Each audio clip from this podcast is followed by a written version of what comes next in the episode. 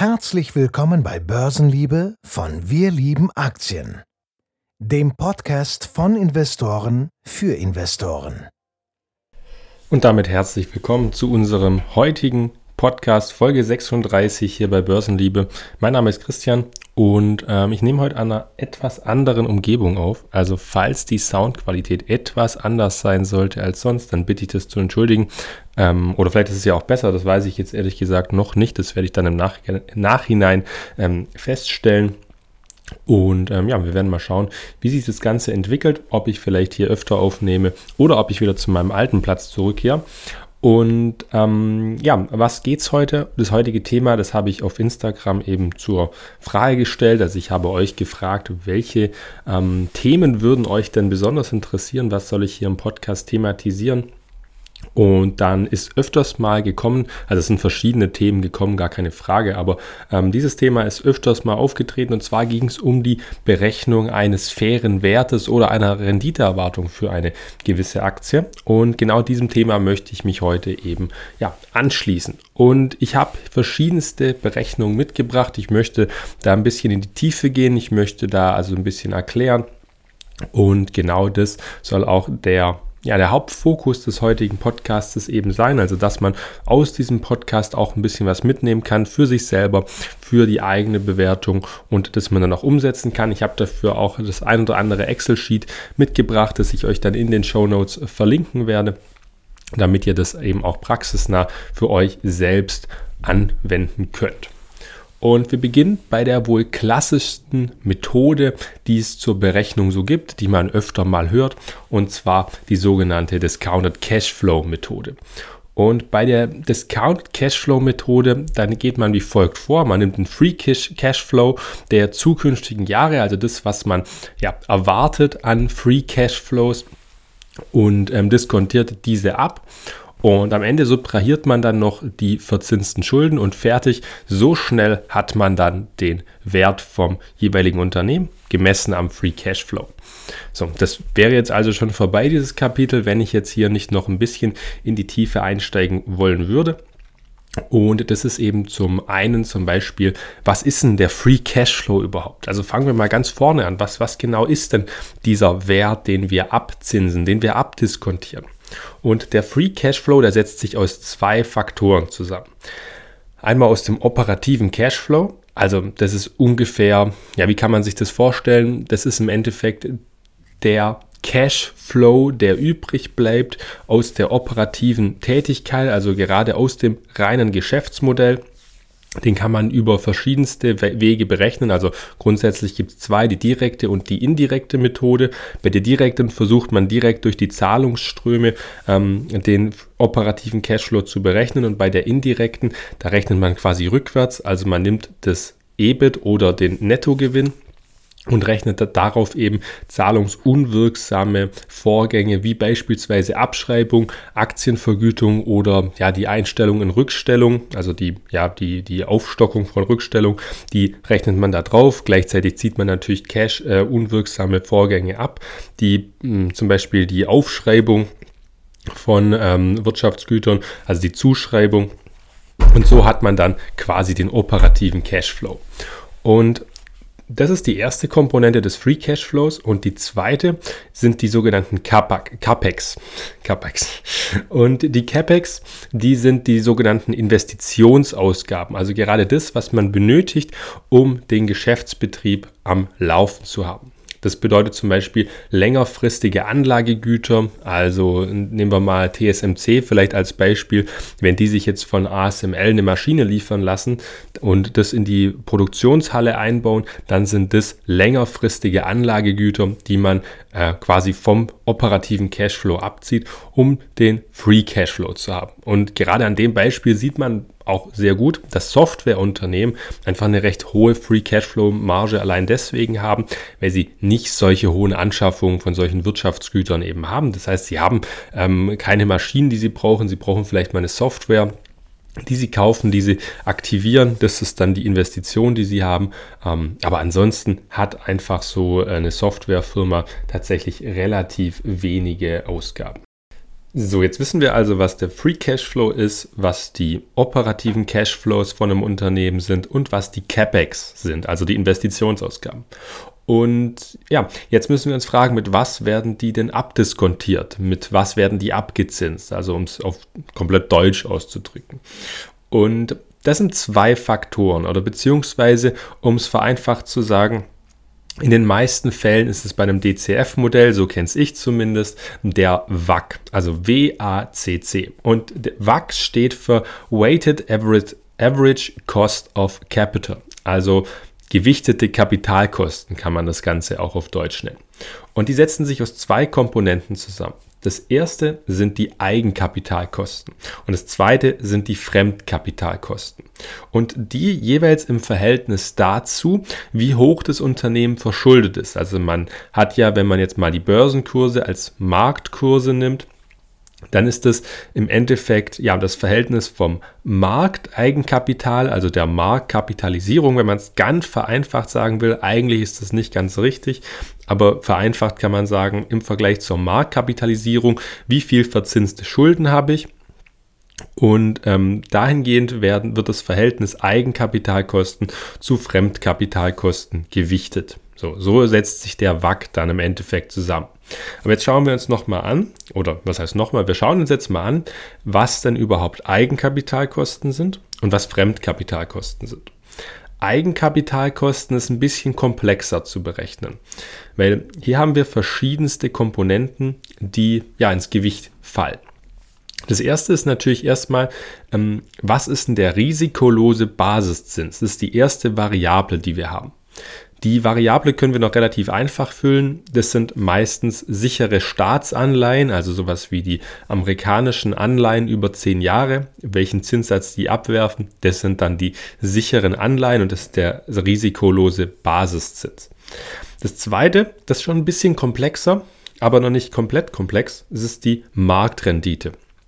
Also je nachdem, was ich für ein Unternehmen mir anschaue, zum Beispiel eine Softwareaktie oder eine Industrieaktie, brauche ich natürlich eine andere Marktrendite. Eine Marktrendite ist zum Beispiel für eine Softwareaktie ist die Rendite, die durchschnittliche von einem Nasdaq 100 oder bei anderen Unternehmen ist es dann vielleicht der MSCI World. So, das ist einfach je nach Branche ein bisschen unterschiedlich. Da kann man mit diesen Benchmarks ein bisschen spielen beziehungsweise muss dementsprechend agieren, ähm, damit man eben die entsprechende Marktrendite hat. Und die dritte Variable, die man eigentlich noch hat, ist der Beta-Faktor.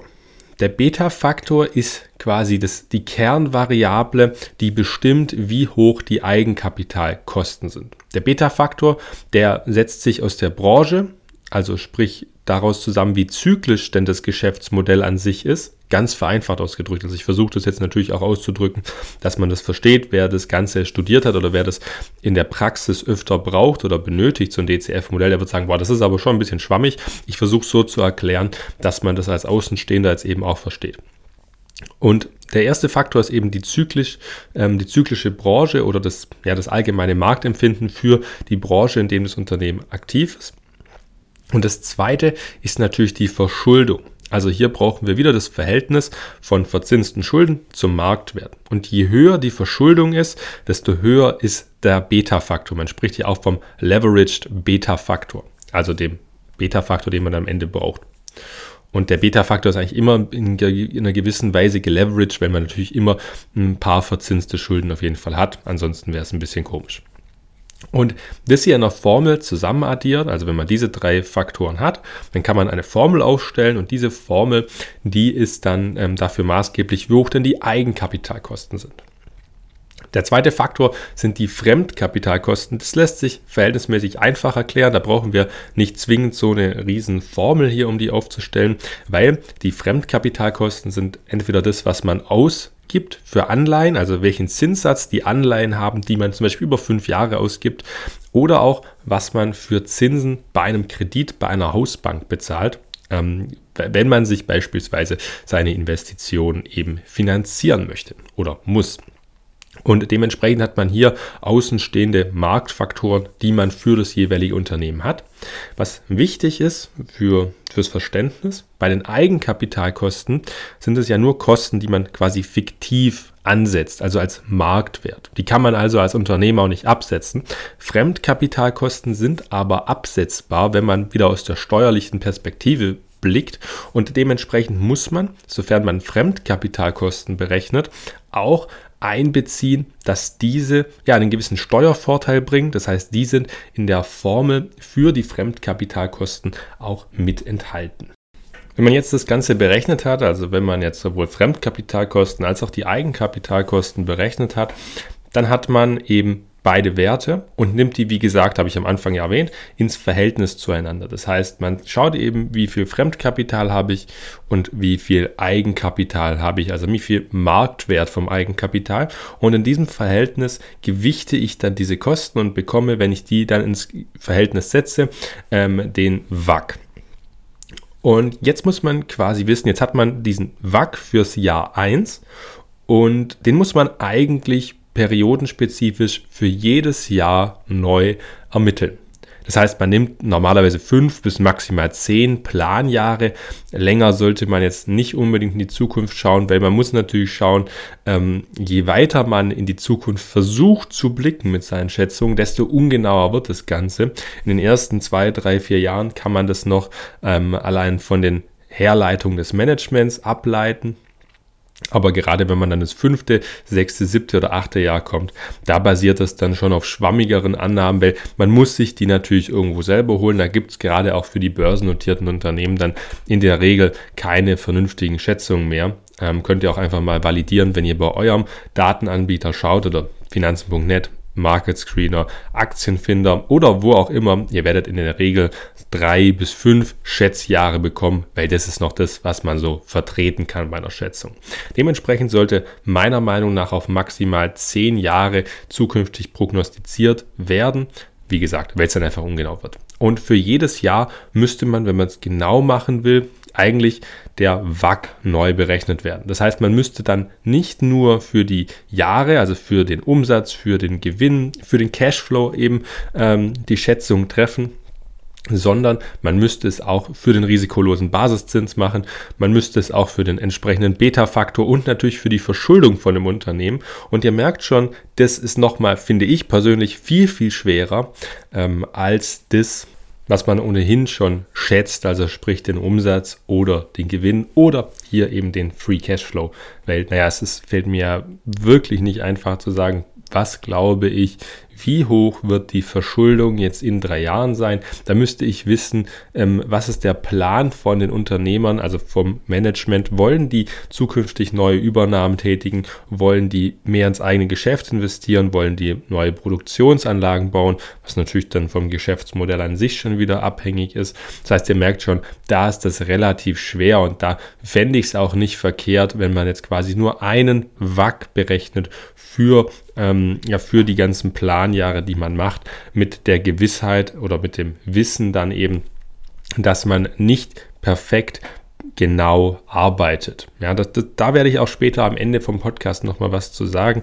Aber im Endeffekt ist das, finde ich, schon mal äh, wichtig zu verstehen, dass selbst wenn man dann versucht, diesen WAC nochmal präzise zu berechnen, dann wird man in den meisten Fällen daran scheitern, dass man allein schon nach dem dritten Jahr aller spätestens nicht mehr schätzen kann, wie denn überhaupt die Variablen für den WAC aufgebaut sind. Und dann, wenn man das schätzt, dann kann man meiner Meinung nach auch gerade nur einen WAC, also einen Abzinsungssatz berechnen und den dann für vielleicht ein bisschen höher ähm, ansetzen, damit man lieber auf der sicheren äh, Seite ist, was die Abzinsung angeht. Und nachdem man jetzt diese Planjahre vollendet hat, also diese fünf bis zehn Jahre, da kommt man dann in das sogenannte letzte Jahr beziehungsweise in die ewige Rente. Ich versuche gar nicht zu erklären, wie man die ewige Rente berechnet, weil das wäre im Podcast wirklich nicht nur zu komplex, sondern auch ermüdend, da zuzuhören, wenn man diese Formel hört, wenn man auch gar nicht ganz mitkommt. Im Endeffekt setzt sich die ewige Rente aus einer Wachstumsrate zusammen. Also man sagt zum Beispiel, nach zehn Jahren hat das Unternehmen noch eine ewige Wachstumsrate bis zum Erliegen von einem Prozent. Und dann berechnet man quasi ähm, basierend auf dem letzten Cashflow oder beim Ertragswertverfahren, das wir nachher anschauen, auf den letzten Gewinn des Unternehmens diesen Wachstumsabschlag mit rein. Das heißt, man sagt quasi bis zum Erliegen wächst dieser Free Cashflow, wächst dieser Netto-Profit jährlich durchschnittlich um 1% und man berechnet so den Terminal Value, also die ewige Rente, was das Unternehmen nach den Planjahren für einen Wert hat, eben bis es komplett aufgelöst wird. Merkt man auch wieder, basiert viel auf Annahmen, basiert natürlich viel auf den Schätzungen, die man selber hat. Also sage ich jetzt das wächst durchschnittlich 1%, hat es natürlich eine enorme Auswirkung, wenn ich dann sage, das wächst nur 0,5%. Weil ihr müsst euch quasi die Jahre bis zur Unendlichkeit vorstellen und dann kennt jeder von euch von Instagram oder von irgendwo anders den Zinseszinseffekt und da ist der Effekt enorm, ob ich sage 0,5% oder 1%. Ja, und ganz nebenbei das IDW, also das Deutsche Institut der Wirtschaftsprüfer, das setzt fest, dass man nicht mehr Terminal Value, also ewige Rente, Abschlag als 2% heranziehen darf für eine valide Bewertung Einfach aus dem Grund, weil man nicht sagen kann oder weil man eigentlich sagt, man kann nicht schneller als die Inflation ganz langfristig bis in die Unendlichkeit wachsen. Und das finde ich ist auch ein ganz wichtiger Faktor, den ihr, falls euch mal jemand ein DCF zeigt und sagt, hey, so berechne ich meinen fairen Wert und da steht im Terminal Value 6% oder so, dann könnt ihr es direkt zumachen, abschalten oder ihr nehmt euch die Excel und packt mal da hinten 2% rein und guckt mal, was dann für ein Ergebnis rauskommt. Aber da braucht ihr euch nicht wundern, wenn dann das Ergebnis extrem abweicht. Und ja, so viel eben dann zum Terminal Value. Das DCF-Modell ist dementsprechend auch nicht dafür da, aus meiner Perspektive, um eine Renditeerwartung zu berechnen, sondern um einen fairen Wert zu berechnen. Weil man sollte hier quasi berücksichtigen, wie zinse ich das unter, die Unternehmens-Cashflows ab auf den heutigen Stichtag und schaue dann im Verhältnis zur Marktkapitalisierung, was hat mehr Wert? Meine abgezinsten Cashflows oder eben meine Marktkapitalisierung. Und dementsprechend habe ich zum heutigen Stichtag eine Über- oder Unterbewertung. Das heißt, für mich persönlich macht ein DCF wenig Sinn, wo ich dann im Ergebnis habe, ich habe eine Renditeerwartung von dem und dem Wert, sondern für mich macht es nur Sinn, dass man sagt, ich habe eine Unter- oder Überbewertung ähm, im Vergleich zur Marktkapitalisierung. Gleiches gilt für mich auch fürs sogenannte Ertragswertverfahren. Das ist eigentlich sehr ähnlich, wenn ich es mal grob formuliere, wie das DCF-Modell, nur bestehen kleinere, aber feine Unterschiede.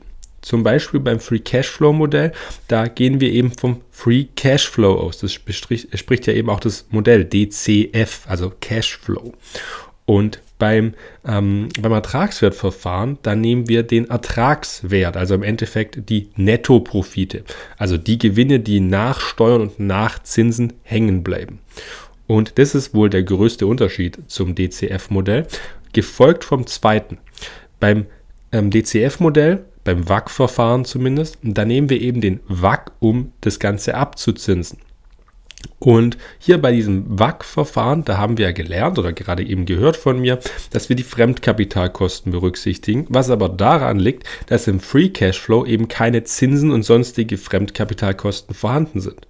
Jetzt nehmen wir aber schon als Ausgangsgröße nur die Gewinne, also rein die Gewinne, die nach Steuern und vor allem nach Zinsen übrig bleiben.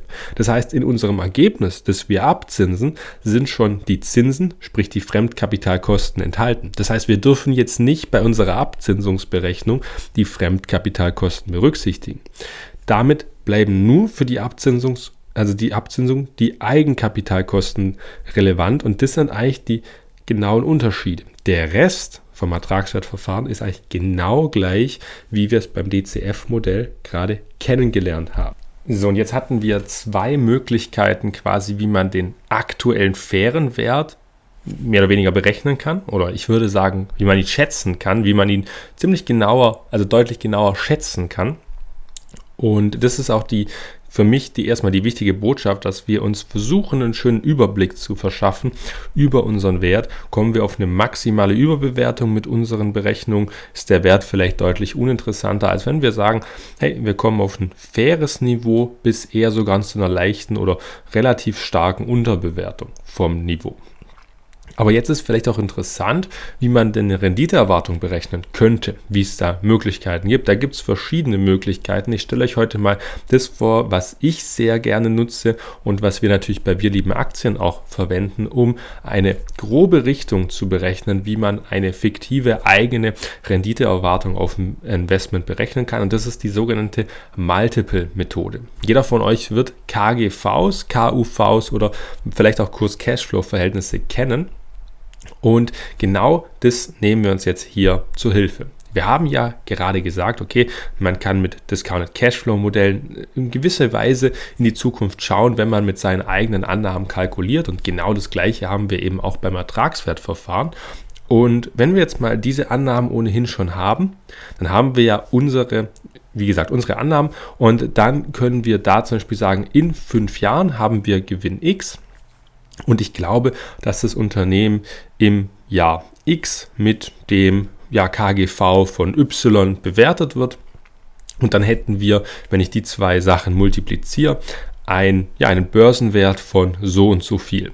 So, jetzt kann man daraus noch äh, kurz schauen, okay, das wäre der Börsenwert. Jetzt glaube ich, dass sich die Anzahl der Aktien noch wie folgt entwickelt. Also zum Beispiel das Unternehmen hat in der Vergangenheit pro Jahr immer so ein Prozent der Aktien zurückgekauft. Das heißt, ich rechne in den nächsten fünf Jahren, dass pro Jahr ein Prozent weniger Aktien auf dem Markt sind, komme dann auf die Aktienanzahl Z und teile dann das Ergebnis durch eben diese Aktienanzahl und habe dann den Wert im Jahr 5 zum Beispiel von, ähm, keine Ahnung, 200 und sage, heute habe ich aber einen Aktienwert von 100.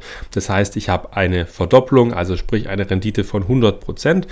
Rechne das dann runter pro Jahr, also quasi nicht durch 5, das wäre falsch, sondern quasi ziehe die Wurzel ähm, aus diesem Ergebnis. Ähm, die vierte Wurzel müsste das jetzt sein, wenn ich es jetzt richtig im Kopf habe. Und dann habe ich die Renditeerwartung, die ich mitbringen kann für dieses Investment pro Jahr mit den Annahmen, die ich getätigt habe. So, das kann man natürlich machen in fünf Jahren oder vielleicht auch in zehn Jahren. Wir machen es bei uns immer in zehn Jahren, damit man ja so ein, ich möchte mal so einen gewissen ähm, Wachstumsrahmen auch drin hat. Aber es macht beides Sinn. Also man kann sagen, nach fünf Jahren, da ist es vielleicht ein Ticken genauer, ähm, weil man einfach noch verlässlichere Schätzungen hat. Oder eben, man sagt nach zehn Jahren, dann hat man ein bisschen mehr Subjektivität drin, aber eben auch einen längeren Spielraum. Und die meisten möchten hier ja langfristig investieren und dementsprechend kann das auch nach zehn Jahren noch Sinn machen. So, dann hat man, finde ich, schon einen guten Überblick über das ganze, ähm, ja, über das ganze Geschehen des Unternehmens, über die Bewertung und über das, ja, über die eigenen Gedanken, die man sich zum Unternehmen gemacht hat. Und dann hat man schon wirklich eine gute Vorarbeit geleistet für ein potenzielles Investment, was ich sehr, sehr wichtig finde in der heutigen Zeit, wo viele diese Bewertungsmethoden nicht angehen. Und natürlich gibt es noch viel, viel weitere Modelle und da sind wir auch schon beim Problem der ganzen Komplexität, möchte ich es mal nennen. Es gibt unfassbar viele Modelle, um den fairen Wert zu berechnen oder auch um eine Renditeerwartung zu berechnen. Da gibt es, wie gesagt, viel, viel mehr als das, was ich euch jetzt hier vorgestellt habe. Manche sind noch viel komplexer, also ihr könnt euch vielleicht mal, könnt mal googeln, so ein Bankenresearch von Goldman Sachs oder JP Morgan. Wenn ihr dann das Cashflow-Modell seht, selbst wenn ihr es versteht, ja, selbst wenn ihr wisst, was ein Cashflow-Modell ist, ihr werdet es teilweise nicht verstehen. Das ist hochkomplex, was die da für Berechnungen reinhauen, was die für, den, für die Kapitalkosten berechnen, wie sie es machen. Ähm, und ja, das, das, das ist trotzdem, also das, das erschlägt einen wirklich und bringt einen am Ende auch nicht viel weiter. Weil ich glaube, auch diese komplexen Berechnungen, die basieren im Endeffekt auch nur auf Schätzung von Jahr zu Jahr. Sie basieren einfach nur auf dem Wissen, das man heute hat, mit noch einer subjektiven Note drin. Und ich glaube, je komplexer man es macht, desto mehr Zeit bringt man zwar auf, aber ich glaube nicht, dass das Ergebnis dementsprechend besser wird. Ich glaube, dass es irgendwo in der Mitte liegt, dass man sich zwar einen Überblick über seine fundamentale Bewertung machen sollte, aber man sollte sich nicht zu krass darauf verlassen. Ja, man sollte nicht sagen, nur wenn man heute darauf kommt, dass man eine Renditeerwartung mit seinen Annahmen hat von 15%, dass dann die auch eintritt. Das muss nicht sein. Also selbst wenn der Kurs dann nochmal 40% fällt und es dann die Renditeerwartung auf 22% hebt, dann sollte man vielleicht eher hinterfragen, okay, sind meine Annahmen wirklich so realistisch? Oder habe ich da einen Fehler gemacht und eigentlich war die Renditeerwartung damals nicht 15%, sondern die war eigentlich nur 10 oder 8%. Ja, das sollte man sich da eher fragen, als wenn man einfach fest an seiner eigenen berechneten Rendite festhält. So, sollte man jetzt also gar nicht bewerten, weil es ohnehin nichts bringt? Oder wie sollte man denn da vorgehen? Wir hatten genau dieses Dilemma bei uns, als wir gesagt haben, es ist unfassbar schwer, hier eine Renditeerwartung zu berechnen oder einen fairen Wert zu berechnen. Man kommt in beiden Fällen eben auf genau das gleiche Problem. Und wir haben das so gelöst. Wir haben jetzt alle drei Methoden, die ich hier genannt habe, wenden wir jeweils an. Also sowohl DCF-Modell als auch Ertragswertverfahren, als auch eben diese Renditeerwartungsberechnung. Aber beim Ertragswertverfahren, da nehmen wir zwei Methoden.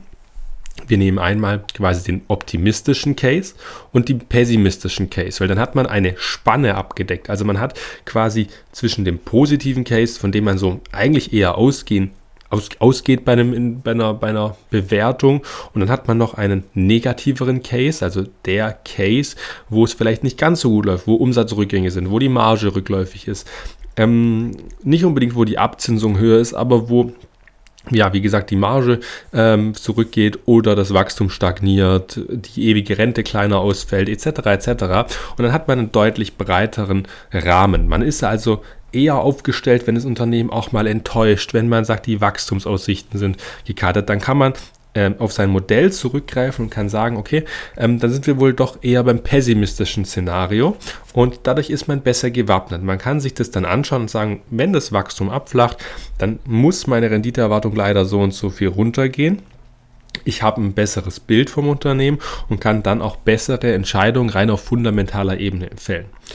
Jeder, der uns länger verfolgt, der weiß, wir machen sowas natürlich auch nochmal fest mit der technischen Analyse.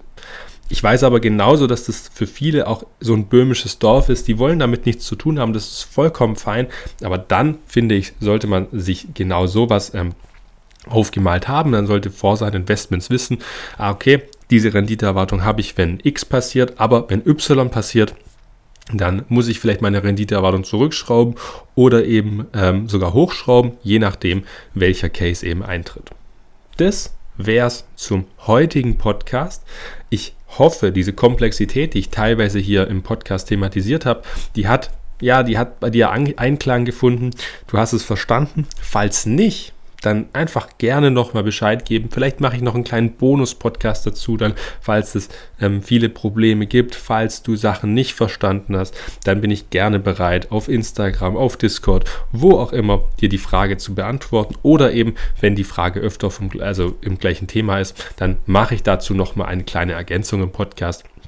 Und an alle die, die das ganze Thema natürlich verstanden haben, die das ganze Thema vielleicht beruflich kennen, weil sie BWL studiert haben, weil sie ja Bewertung nochmal komplex studiert haben, äh, das dann täglich machen. Mir ist vollkommen bewusst, dass das, was ich hier gesagt habe, ein bisschen vereinfacht ist. Hm, aber ich glaube schon, dass der Großteil davon, was ich gesagt habe, seine Richtigkeit hat und natürlich auch ähm, das, was ich rüberbringen wollte, rübergebracht hat. Und damit wünsche ich euch jetzt noch einen wunderschönen Resttag. Macht's gut. Wir hören uns bald wieder und bis dahin, ciao, ciao. Wenn du Spaß daran hast, Aktien von spannenden Unternehmen zu kaufen und von deren Erfolg zu profitieren, dann bist du hier genau richtig. Alleine und im Dialog sprechen wir regelmäßig über interessante Investmentchancen an den Finanzmärkten. Besuche auch unsere Homepage unter wir-lieben-aktien.de